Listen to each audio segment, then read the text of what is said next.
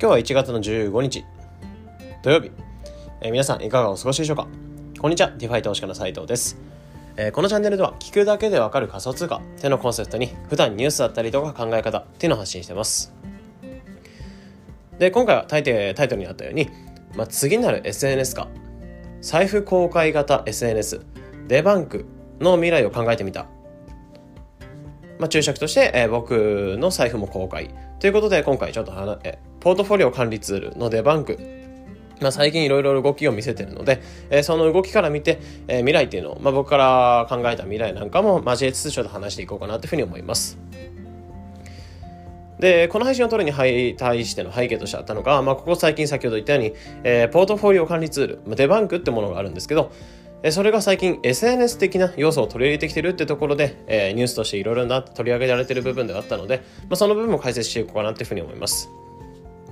で、デバンクってざっくり何かっていうと、まあ、ポートフォリオ管理ツールってところで、まあ、DeFi だったりとか NFT, NFT とか、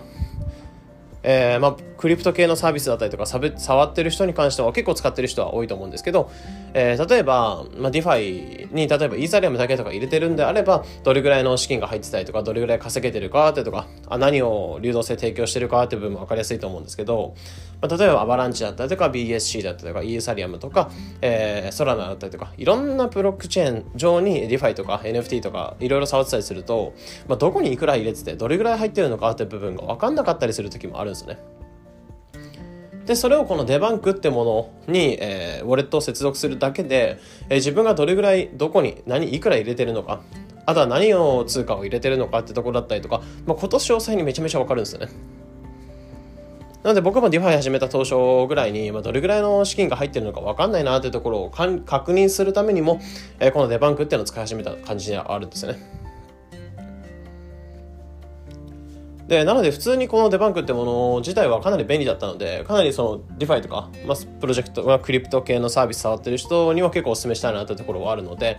まあ、一応僕の財布なんかも軽く公開はしているので一応ポッドキャストのリンクから聞いてる方っていうのは、まあ、そちらからデバンクの URL に飛んでいただければでそこで自分のウォレットをつなげるだけで自分がどれくらい DeFi に入れてるとか NFT 何所有してるかっていう部分が分かると思うので、えー使ってみてください。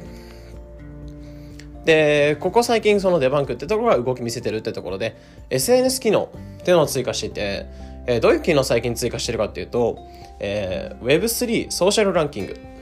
あとは ID 機能。見つめたのがフォロワー純資産あごめんごめんフォロワー総資産。などの機能になってます。でデバンクっていうのは嘘偽りなくその人のサービス財布の中身が見れるサービスってなってるのでそこに SNS 機能がついててえみんなで財布を公開し合うような時代が来るんじゃねみたいな そういうところに最近なってるので、まあ、その部分と話していこうかなというふうに思ってて、まあ、今回、えそのデバンクがしてきた動き、まずさっき言ってた、まあ、Web3 ランキングだったりがどういったものなのかってとこだったりあとなぜそんなそこをしてるのかってとこ。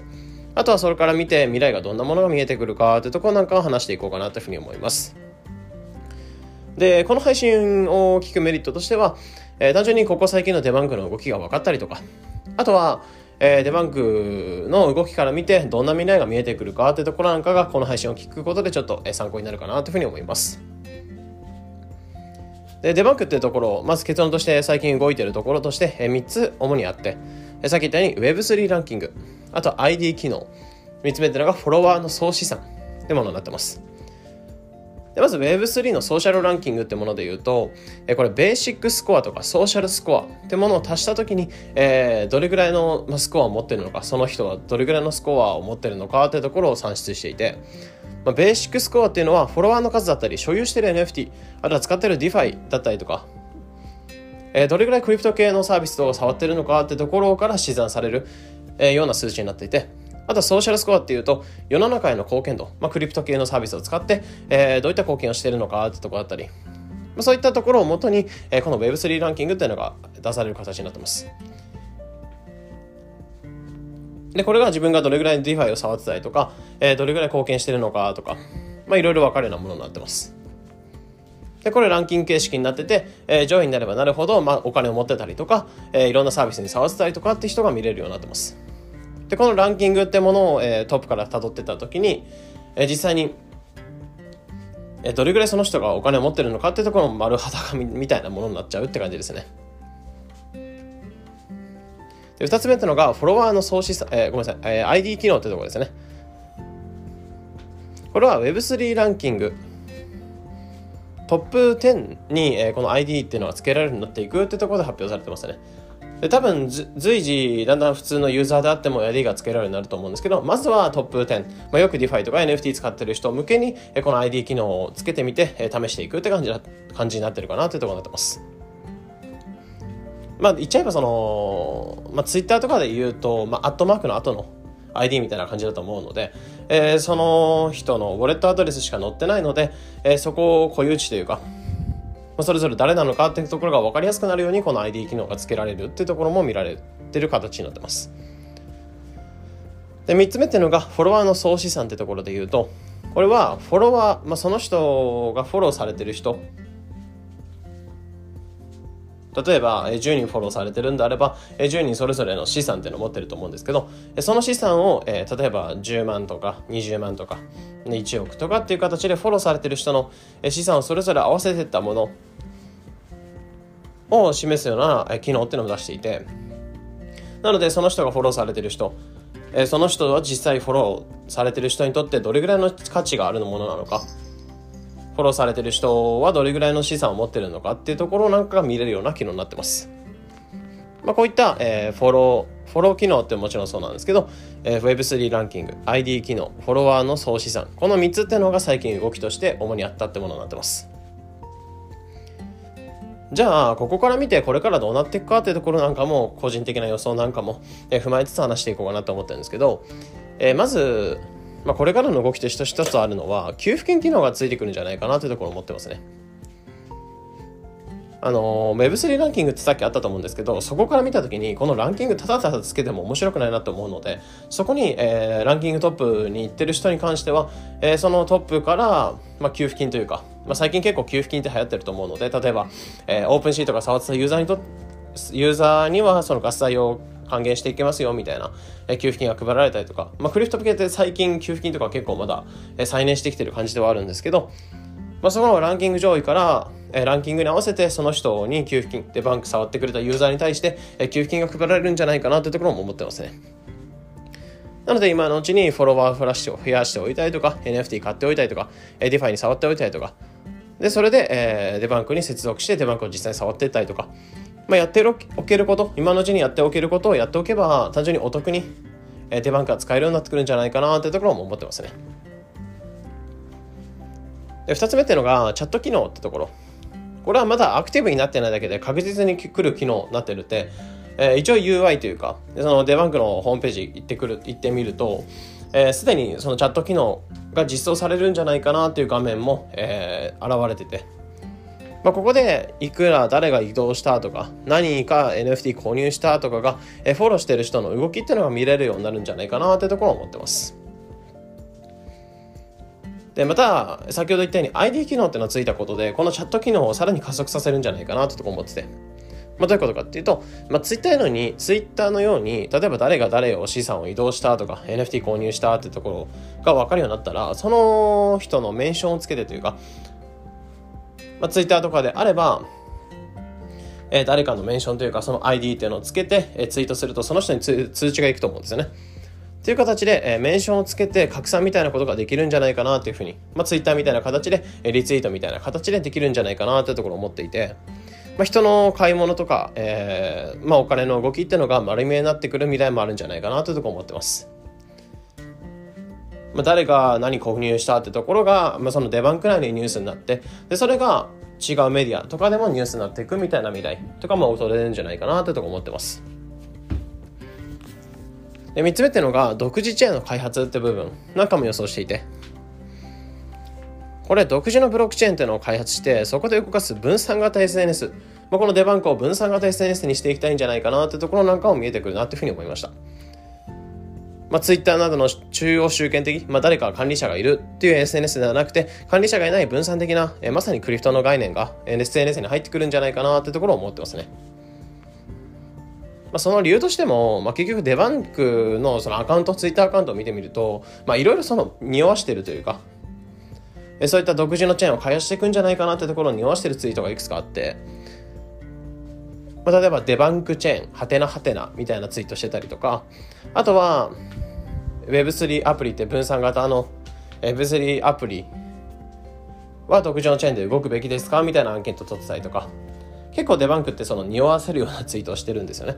なのでそこから見たときに、この独自のチェーンを開発して、そこのブロックチェーン上で動く SNS、それをデバンク上で動かし、そのブロックチェーン上でこのデバンクを動かす狙いもあるんじゃないかなというところを思ってますね。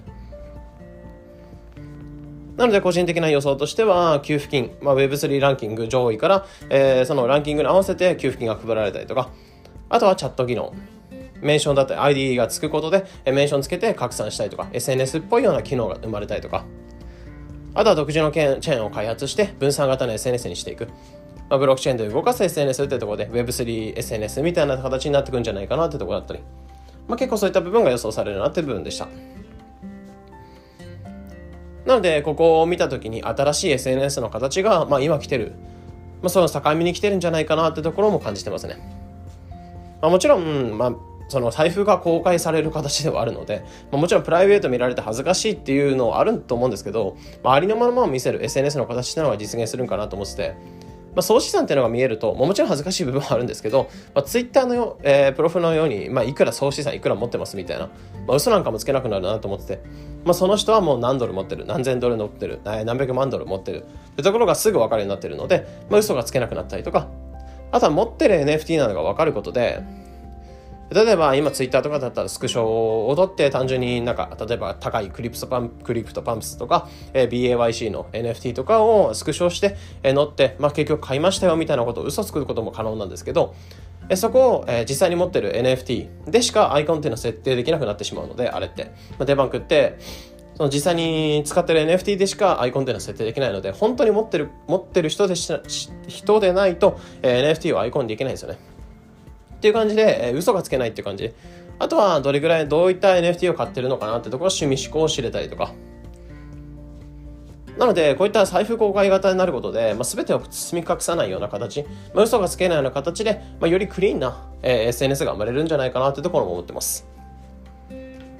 なので、まだちょっと分かりはしないんですけど、えー、このデバンクっていうのが発展していくと、まあ、今まで過去であれば Facebook みたいな感じで昔顔公開型の SNS は流行らないっていうふうに言われたように、えー、デバンクのようなその財布公開型の SNS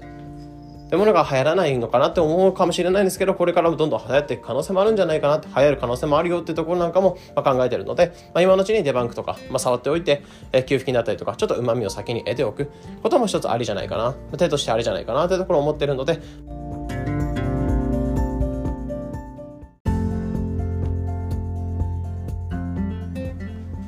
というところで今回はポートフォリオ管理ツール、デバンクっていうのが最近動きを見せてて、えー、SNS, SNS 機能っていうのをつけてるよっていう。まあ、そこから見たときに、えー、今後こういった分散型 SNS っていうのももちろんそうですし、まあ、実際に財布公開型の SNS が流行っていく可能性もあるので、今のうちにデバンクとか触っておく、まあ、といいんじゃないかなというところなんかも今回予想していきました。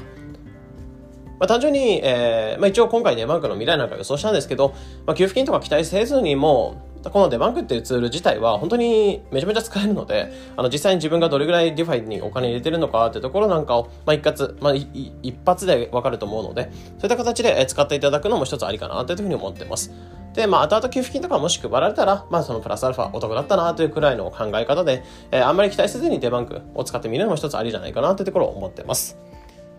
というところで、えー、今回以上になります、えー、このような形でこのチャンネルでは仮想通貨についてできるだけ分かりやすくお伝えしれます。日々の情報収集やトレードにお役立てください。